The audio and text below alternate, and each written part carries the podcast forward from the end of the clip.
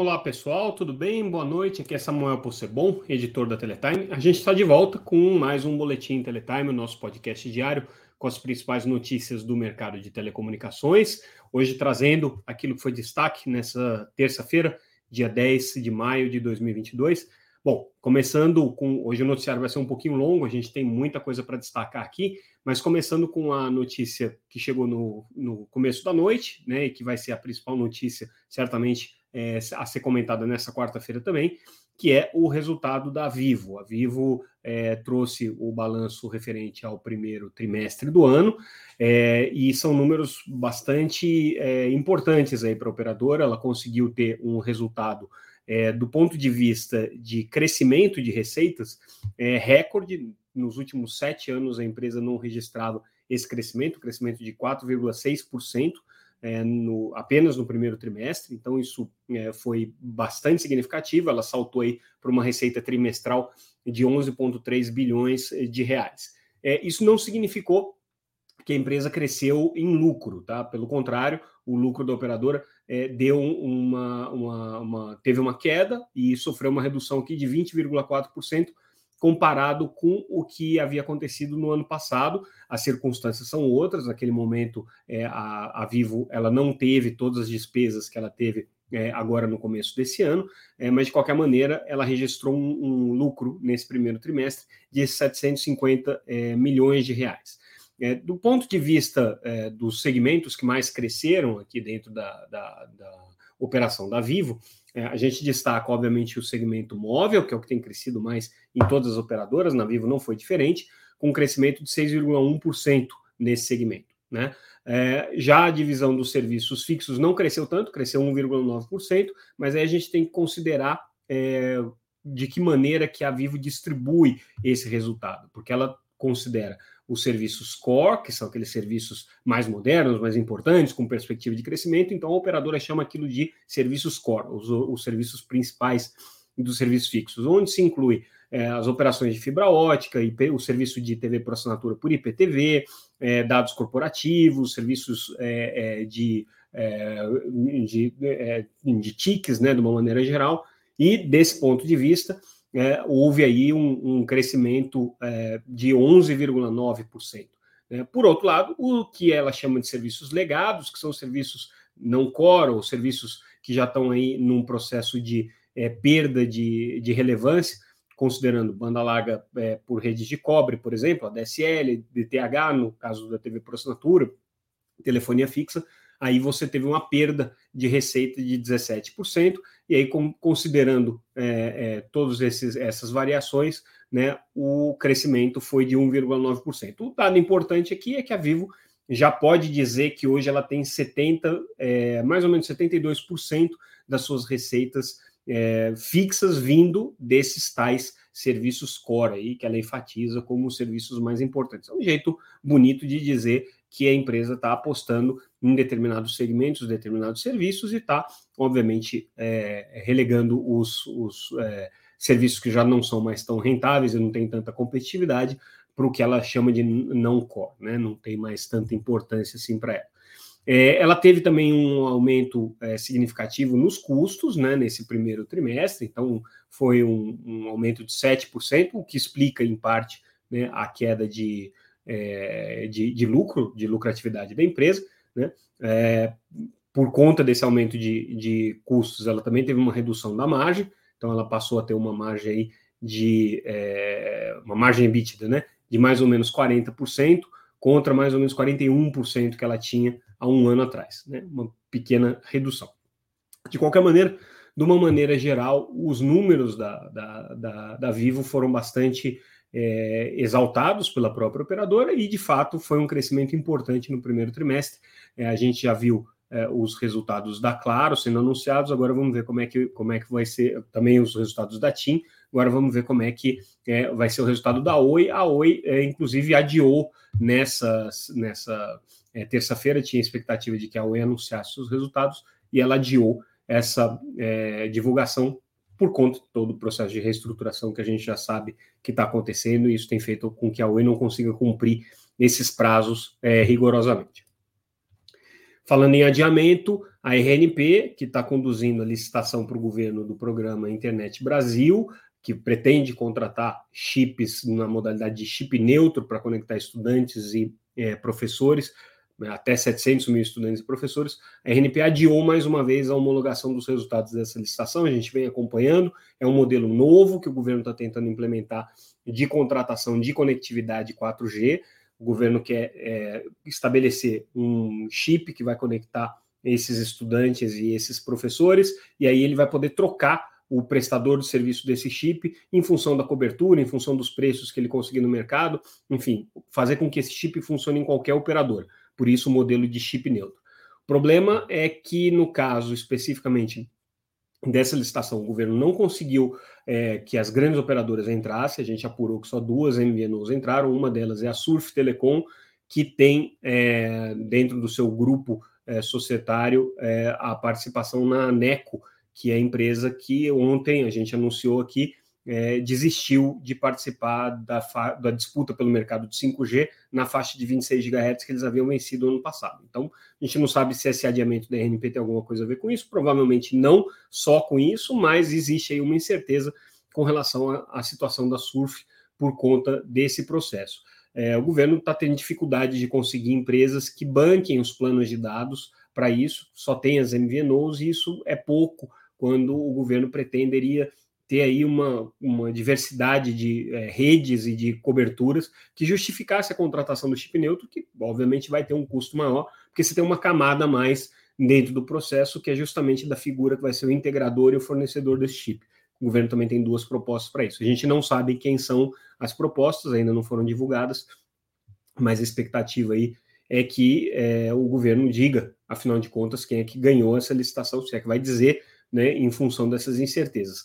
Novidade é que agora o adiamento foi sem a perspectiva é, de uma nova data. Né? Diz que em breve vai ser anunciado isso, não sabemos exatamente quando, mas é, essa é a expectativa aí do governo.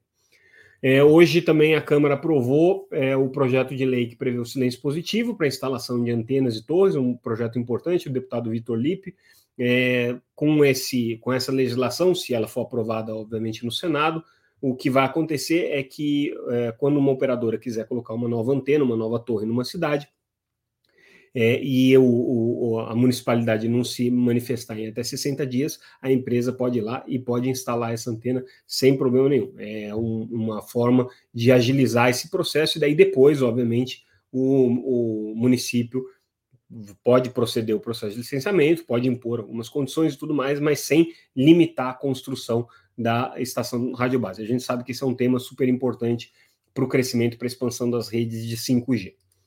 Hoje a gente teve também um debate importante promovido pela publicação parceira da Teletime, o Mobile Time, o evento chamado MobXD discutiu um tema que é bem relevante aqui no, no segmento é, de principalmente de operadores de celular, que é o zero rating, que é quando a operadora não cobra por algum serviço. E o interessante nessa discussão é que a gente viu uma divergência é, é, considerável entre a visão que cada operadora tem com relação a essa estratégia do zero rate. A gente lembra que muitos serviços, muitos planos controle, é, pós-pago e também é, planos pré-pago incluem hoje é, o acesso sem consumo de franquia, ou seja, o acesso no modelo zero rating, né? É, para determinados aplicativos, como WhatsApp, aplicativos de música, de streaming de música, é, alguns é, é, incluem, inclusive, é, serviços de vídeo, mas é, com, com, com, uso mais, um pouco mais limitado, mas com franquia, com bonificação de franquia para serviços de vídeo.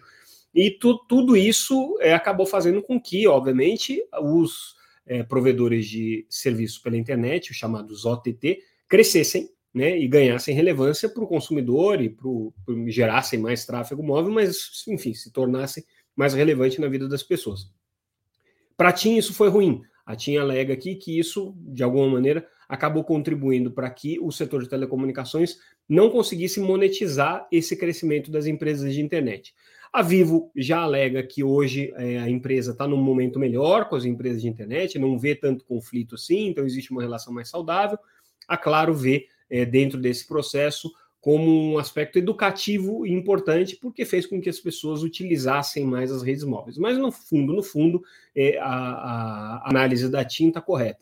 As operadoras abriram a porteira para que as empresas de internet tivessem um acesso mais facilitado ainda aos consumidores finais e com isso, é, sem cobrar nada, né? E com isso, elas de alguma maneira perderam a chance de gerar novas oportunidades de receita. Um debate bem interessante quando a gente olha essa disputa entre empresas de telecomunicações e empresas de internet. É, hoje também a Anatel divulgou é, os primeiros dados com relação ao levantamento que está sendo feito de conectividade em escola. A gente já tinha falado sobre isso no nosso evento é, Educação Conectada, que aconteceu em fevereiro, e aí agora, perdão, em, em abril, e agora a gente é, volta a falar desse tema, né, agora com, a, com os números finais que a Anatel está é, trabalhando. Na verdade, não são os, os, números finais, são os números iniciais que vão fundamentar aí todo o trabalho de, de estabelecer políticas de banda larga nas escolas, mas é, a constatação da Anatel, muito em linha com aquilo que já tinha sido apresentado pelo Ministério da Educação e pelo Ministério das Comunicações também, é que de 139 mil escolas públicas que a gente tem no Brasil, pouco mais de 30 mil não tem nenhum acesso à internet. Né? Então, existe aí, obviamente, é, um gap é, de, de, de, escolas não conectadas, né? a maior parte delas nas regiões norte e nordeste, como também já era esperar, de, de se esperar, né? 81% nessas regiões, é, e também pelo interior do país, principalmente em áreas rurais. Né? Esse, é o, esse é o grande problema aí que a Anatel vai ter que enfrentar.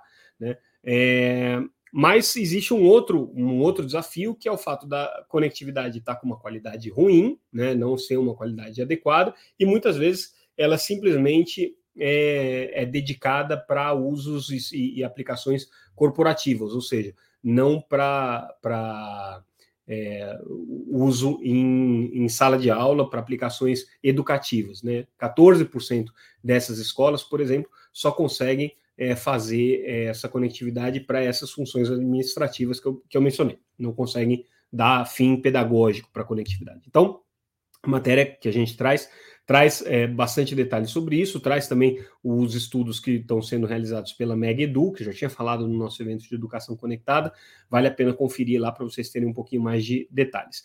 Todo esse debate surgiu num evento da Fundação Getúlio Vargas, em que se discutiu a aplicação dos recursos do FUST, lembrando que parte dos recursos do FUST vão ser para a educação, e aí é, a Conexis, que é a entidade que reúne as grandes operadoras, chamou atenção é, para as dificuldades que é, o setor de telecomunicações vai ter para implementar é, políticas aqui baseadas em recursos do FUST. Basicamente, o que a Conexis é, chama atenção é que existem barreiras aí do ponto de vista político do Ministério da Economia para fazer a liberação desses recursos. E outro ponto que eles destacam é que os projetos de conectividade não deveriam ser simplesmente projetos de conectar escolas, mas sim projetos que envolvessem é, um, um, pacote de conteúdos e serviços para a área de educação.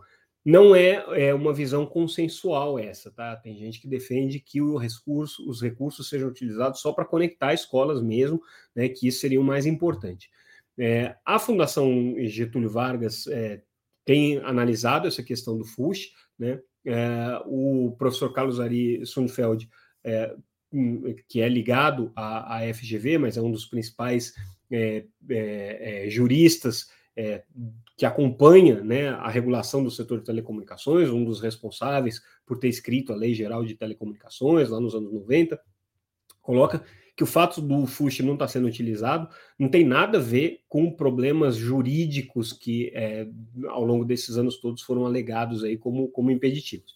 Do ponto de vista do, do professor Carlos Ari, é simplesmente que o governo precisa do dinheiro do FUSH para gastar com outras coisas, não tem como liberar os recursos para destinação para a qual ele foi pensado, que era a universalização de telecomunicações. Então, ele acha que esse problema vai persistir agora, mesmo com a legislação prevendo que 18% dos recursos do FUSH, cerca de 1 bilhão por ano aí que são arrecadados do FUSH, então seriam mais ou menos 180, 200 milhões de reais por ano para a educação, é, é, sejam investidos por força de lei. Segundo o professor Carlos Ari, se não tiver esse ajuste fiscal do país, não é possível que o governo tenha condições de abrir mão é, desse, dessas receitas para fazer uma aplicação, é, principalmente na área de educação aqui. Pouco provável que isso aconteça. Né?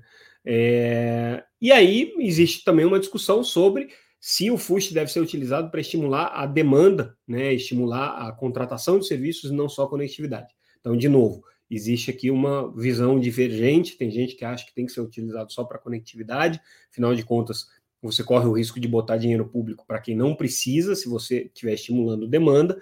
Por outro lado, também se alega que você tem uma carga tributária muito excessiva no Brasil, você tem é, dificuldades de renda que fazem com que as pessoas não consigam acessar a internet, então não é só um problema de você ligar a fibra ótica, de você levar a rede até onde as pessoas precisam, mas também de fazer com que elas tenham condições de consumir.